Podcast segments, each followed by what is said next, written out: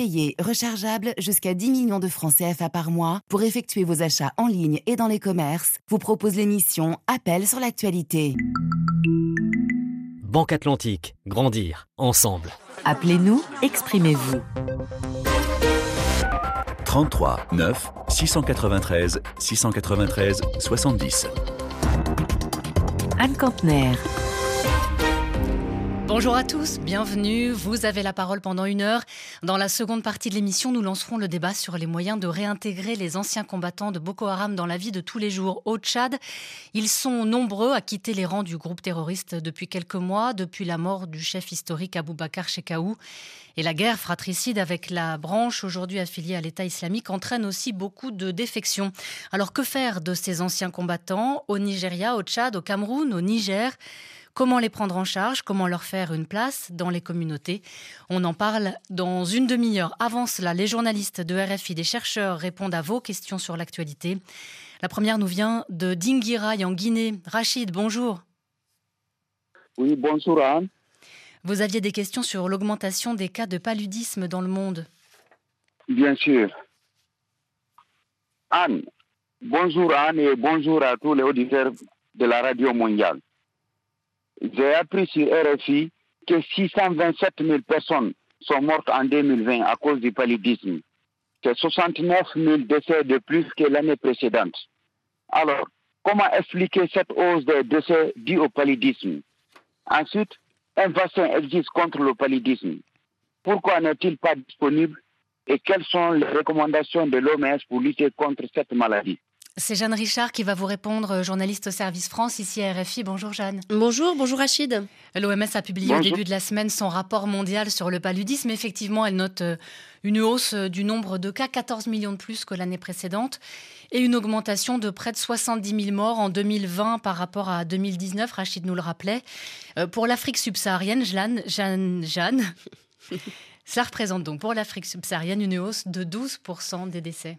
Oui, sur ces 69 000 décès supplémentaires, l'OMS estime que près des deux tiers sont la conséquence de la pandémie de Covid-19. En effet, les systèmes de santé et toutes nos sociétés et nos économies ont été perturbés pendant cette première année de pandémie, avec les confinements successifs, les problèmes de distribution de matériel, de tests diagnostiques et de médicaments, le personnel normalement dédié au paludisme qui a été réorienté vers les structures de soins Covid. Bref, en fait, c'est toute la riposte au paludisme qui a été bouleversée. Au printemps dernier, l'OMS prévoyait toutefois bien pire et craignait de voir le nombre de morts multiplié par deux. Mais ce scénario catastrophe ne s'est pas produit. Les États et leurs partenaires se sont en effet rapidement mobilisés et le pire a été évité selon l'OMS. Mais même si la plupart des décès supplémentaires sont considérés comme étant une conséquence indirecte de la pandémie, on ne peut pas dire que le Covid-19 explique tout. Oui, en effet, sans la pandémie, il resterait une hausse de 22 000 décès entre 2019 et 2020. En fait, cela fait plusieurs années que la lutte contre le paludisme marque le pas. Depuis 20 ans, la mortalité a baissé de moitié, c'est vrai, mais les progrès stagnent, pas ou peu d'amélioration depuis 2015. Malgré les efforts, certaines populations ne sont pas touchées par les distributions de moustiquaires imprégnés d'insecticides, par exemple. Et puis, les systèmes de santé restent faibles en Afrique et certaines zones euh, sont frappées par des conflits, des inondations, même d'autres maladies comme Ebola, euh, ce qui complique la prévention et les soins. Et puis, en Afrique subsaharienne, on observe par endroits l'émergence d'une certaine résistance aux médicaments les plus couramment utilisés, la propagation d'une mutation des parasites qui causent le paludisme et même l'apparition de moustiques résistants aux insecticides ou qui deviennent invasifs en ville ou à la campagne. Alors Rachid nous, nous le rappelait, nous le disait tout à l'heure, il existe euh, un vaccin. Jeanne, pourquoi est-ce qu'on ne vaccine pas aujourd'hui contre le paludisme? Alors en effet, le vaccin RTS-S du laboratoire GSK vient d'être recommandé par l'OMS, en particulier pour les enfants de moins de 5 ans. Même s'il n'est efficace qu'à 30%, c'est déjà beaucoup de vies euh, sauvées potentiellement. Et puis c'est le premier vaccin au monde, d'autres sont en développement. Alors l'OMS estime que les besoins pourraient s'élever à 80 ou 100 millions de doses de vaccins chaque année. Or, les capacités de production ne sont que de 15 millions de doses par an. L'OMS appelle donc la communauté internationale à financer cette production production et financer le déploiement du vaccin, et vite. L'Alliance mondiale du vaccin Gavi, qui réunit des États et des bailleurs, vient, elle, de décaisser plus de 155 millions de dollars. Mais cela ne permettra de payer que quelques millions de doses. Mobiliser la solidarité internationale reste donc le plus gros défi à surmonter. Mais en ce qui concerne les recommandations de l'OMS Alors toujours et surtout la prévention. Il s'agit d'abord, Rachid, d'éviter de se faire piquer par les moustiques en utilisant des moustiquaires, des répulsifs, de l'insecticide. Il est possible aussi de prendre des traitements préventifs, notamment pour les femmes enceintes et les nourrissons. Il faut ensuite se faire dépister au moindre soupçon et prendre des traitements appropriés en cas de maladie. Alors pour cela, je vous invite à vous renseigner auprès d'un médecin. Merci Jeanne Richard et merci Rachid de nous avoir appelé de Dingirai en Guinée. Un numéro si vous aussi vous souhaitez en savoir plus sur une information que vous avez entendue sur notre antenne. Le 33 9 693 693 70, c'est le numéro qu'a composé Blaise. Bonjour. Bonjour Anne, bonjour à tous les auditeurs de la radio du monde. On écoute vos questions. Anne, depuis plusieurs mois, l'Europe connaît une hausse des prix généralisés. Et cette inflation serait la conséquence d'une explosion de la demande. Alors, Anne, peut-on m'expliquer comment la hausse de la demande provoque une inflation généralisée en Europe? Et du coup, comment l'augmentation des prix touche les Européens au quotidien? Pour vous répondre, nous sommes en ligne avec l'économiste euh, Pierre Jaillet. Bonjour. Bonjour. Chercheur associé à l'Institut des relations internationales et stratégiques et à l'Institut Jacques Delors. Euh, cela faisait des décennies hein, que l'inflation était maîtrisée en Europe, mais depuis quelques mois, on voit bien qu'elle s'accélère. On a l'impression que c'est presque inexorable. Ah, inexorable, je ne sais pas. En tout cas, il y a un vrai mouvement, il y a une vraie poussée d'inflation, puisqu'on est par exemple euh, dans la zone euro, euh, dans les zones de plus 5%, euh, en Allemagne plus 6, en France plus 3-4, d'ailleurs avec une diversité assez grande selon les pays européens. C'est encore un petit peu plus fort aux États-Unis. Alors, votre, votre auditeur a évoqué une explosion de la demande. En fait, il y a un double choc. Il y a un choc de la demande qui est lié au fait que la consommation a été très faible en 2020 avec des revenus qui ont été pratiquement euh, garantis par, euh, par l'État, par les gouvernements. Et euh, on se retrouve en 2021 avec une forte reprise de la demande et cette demande s'oriente surtout vers les produits industriels. Ça, c'est le choc de la demande, qui est un choc positif. Et en face de ça, on a un choc d'offres négatif euh, qui euh, se lie, par exemple, dans le fait qu'il y a des goulets d'étranglement, il y a des fortes tensions sur les chaînes mondiales d'approvisionnement, qui occasionnent une flambée des prix de l'énergie, mais pas seulement aussi de l'offre du prix de certains biens, de consommations intermédiaires. Euh, par exemple, on a parlé des semi-conducteurs euh, ou du fret maritime dont les prix ont été multipliés par, par 5 depuis un an. Alors, euh, évidemment, cela touche les, les, citoyens, hein, puisque cette cette inflation pèse sur, sur leurs revenus.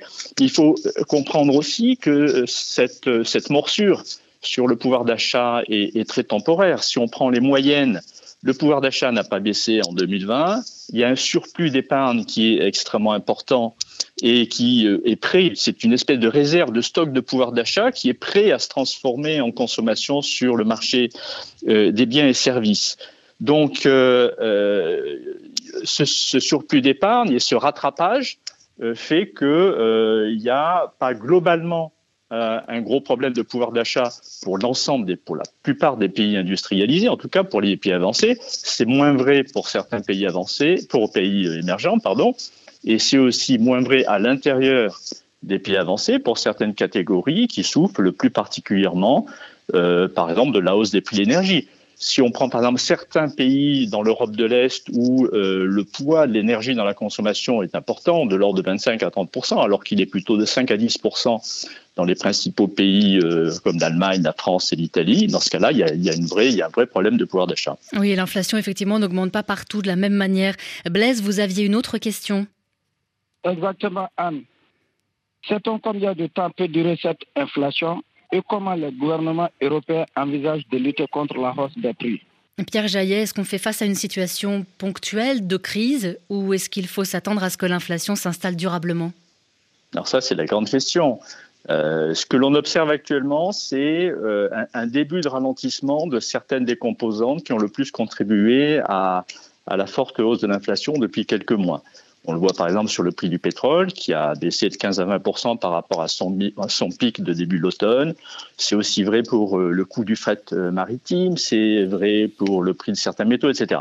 Donc si cela se confirme, et, et s'il euh, n'y a pas un enclenchement d'une boucle prix-salaire, qu'on ne voit pas du tout dans la zone euro, qu'on voit un peu plus aux États-Unis, dans ce cas-là, ça conforterait, je dirais, les prévisions relativement rassurantes euh, du Fonds monétaire international, de l'OCDE, de la Commission européenne, d'un retour à la normale dans le cadre de la zone euro, euh, disons au cours de 2022, euh, peut-être aux États-Unis un petit peu plus tard, au milieu de 2023. Donc, pour le moment, le sentiment général, le consensus, hein, si on peut dire, c'est plutôt un retour à la normale. Retour à la normale, c'est-à-dire aux alentours de 2% euh, dans la zone euro, aux alentours de 3, 3,5% euh, dans, aux États-Unis. Si on peut considérer 3, 3,5%, c'est un taux d'inflation normal. Voilà. Alors, euh, comment vont réagir les, politiques économiques, et en particulier les gouvernements? Si, si le choc d'inflation est transitoire, dans ce cas-là, il faut faire le dos rond. Et une erreur, ça serait de ne pas attiser encore plus l'inflation, par exemple en relançant la demande, alors que l'offre est encore contrainte et va le rester pendant euh, plusieurs trimestres, voire plusieurs euh, semestres.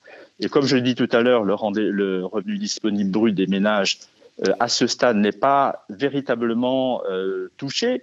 Et donc, il faut sans doute plus réfléchir à des mesures ciblées, alors du type de celles qui ont été prises en France en octobre, la prime d'inflation, même si on peut considérer qu'elle n'est pas extrêmement ciblée, mais enfin, c'est ce genre de mesures qu'il faut prendre. Et s'il faut plus de mesures dans l'avenir pour compenser, notamment pour euh, les revenus les plus, euh, les plus modestes, euh, les, le, des problèmes de pouvoir d'achat, dans ce cas-là, il faut que ce soit gagé par euh, sans doute une hausse de la fiscalité sur, euh, sur, un, sur un certain nombre d'éléments, par exemple sur la fortune et euh, sur les plus hauts revenus. Prévoir peut-être un peu plus tard des mesures à, à, plus long terme. Merci beaucoup Pierre Jaillet d'avoir répondu aux questions de Blaise. Je rappelle que vous êtes chercheur associé à l'Institut des relations internationales et stratégiques et à l'Institut Jacques Delors.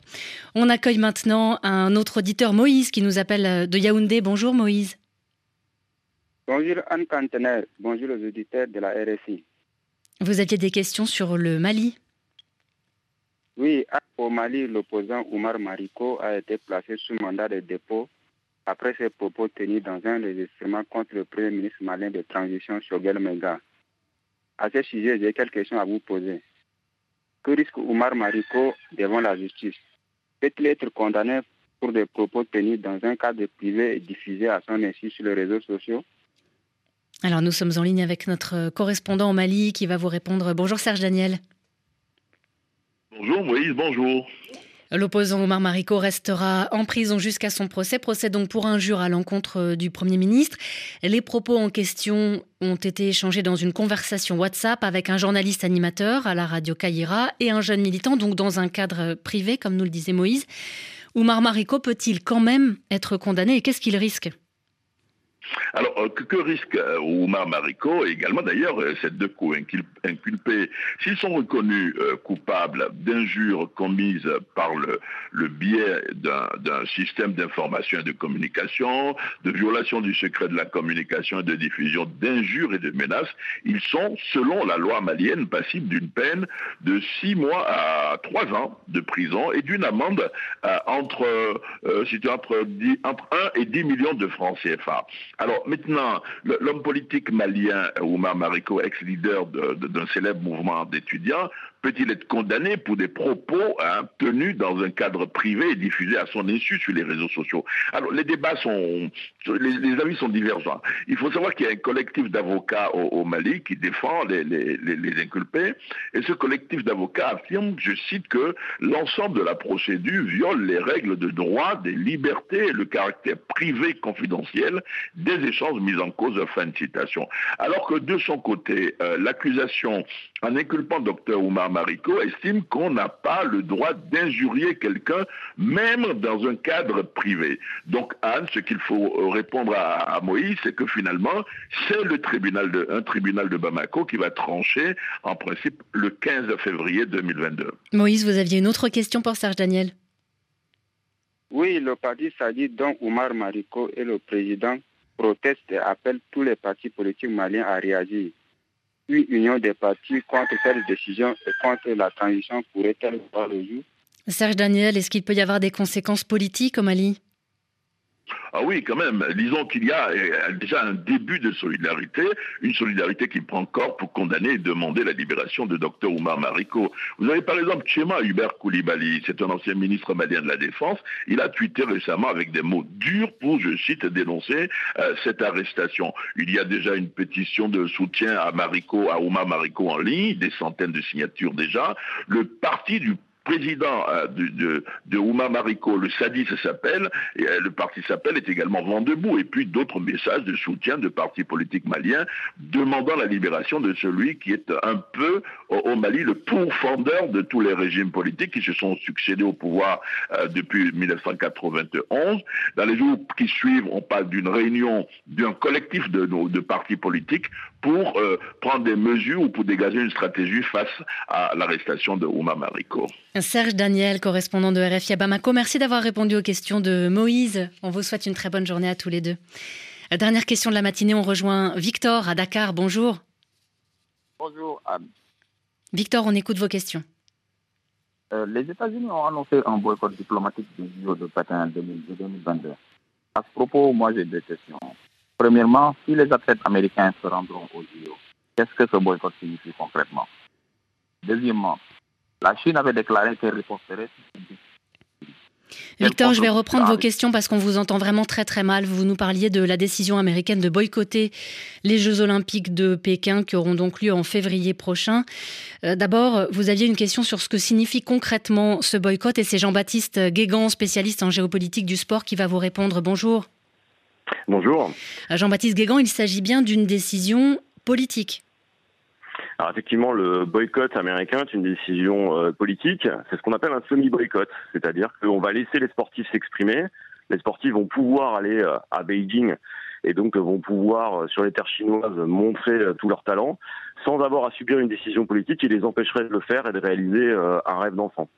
L'autre chose, c'est que ça permettra aussi aux sportifs américains de porter haut les couleurs américaines et finalement de, de rappeler aux Chinois qu'on peut aussi gagner sur leur terre sans avoir euh, finalement à subir le moindre, euh, le moindre souci. Et il y a une dernière chose à souligner, c'est que les euh, sportifs américains vont probablement être dopés par, enfin dopés dans le sens positif du terme, c'est-à-dire encouragés fortement à être encore plus performants parce qu'ils se sentent et se sentiront porteurs d'une cause politique. La nation sera plus encore derrière eux, il y aura une plus grande attention, et c'est là où il y aura peut-être une vraie conséquence sportive, c'est qu'on peut imaginer que certains sportifs américains euh, vont vouloir aller au-delà de la neutralité politique revendiquée par le CIO et l'article 50. Et donc peut-être que certains s'exprimeront euh, et auront euh, des paroles politiques, en tout cas afficheront des signes de solidarité en faveur des Ouïghours, cette minorité musulmane qui est oppressée au Xinjiang en Chine. Et donc là, on verra comment le CIO et la Chine vont réagir. Et là, on se prépare probablement à une bataille médiatique assez intense. Alors euh, Jean-Baptiste Guégan, notre auditeur, Victor avait une autre question assez rapidement parce qu'on arrive euh, bientôt à la fin de cette première partie de l'émission à propos des mesures, des contre-mesures de la riposte euh, chinoise. Alors les contre-mesures, elles sont simples. Hein. D'abord, elles seront médiatiques. On va avoir une campagne de désinformation et les Chinois vont se servir, en tout cas le gouvernement chinois, va se servir finalement de ce boycott américain euh, pour d'abord se donner la part belle et rappeler cette campagne de désinformation euh, qu'ils ont lancée il y a déjà euh, quelques mois, à savoir que l'origine du Covid, ce serait une origine américaine. La deuxième chose, c'est des sanctions économiques et commerciales. Et la troisième, c'est essayer de reprendre la main sur les réseaux de manière à pouvoir tenter médiatiquement de faire diminuer le, le, relais justement de ce boycott dans Donc les médias, là aussi, Là aussi, un, bras de fer euh, médiatique qui s'annonce entre Pékin et Washington. Merci beaucoup, Jean-Baptiste Guégan, d'avoir été avec nous pour répondre aux questions de Victor. Dans quelques secondes, toute l'actualité africaine, mais je voulais juste vous dire avant que Juan Gomez sera dans les prochains jours à Niamey pour l'enregistrement de plusieurs émissions dont l'une en public. Rendez-vous lundi à partir de 11h au centre Mahatma Gandhi pour dresser un état des lieux de la situation au Niger. Quel bilan faites-vous des premières décisions du président Bazoum? Juan Gomez et son équipe vous attendent et vous pouvez consulter la page Facebook de l'émission pour en savoir plus sur les autres sujets des émissions enregistrées à Niamey.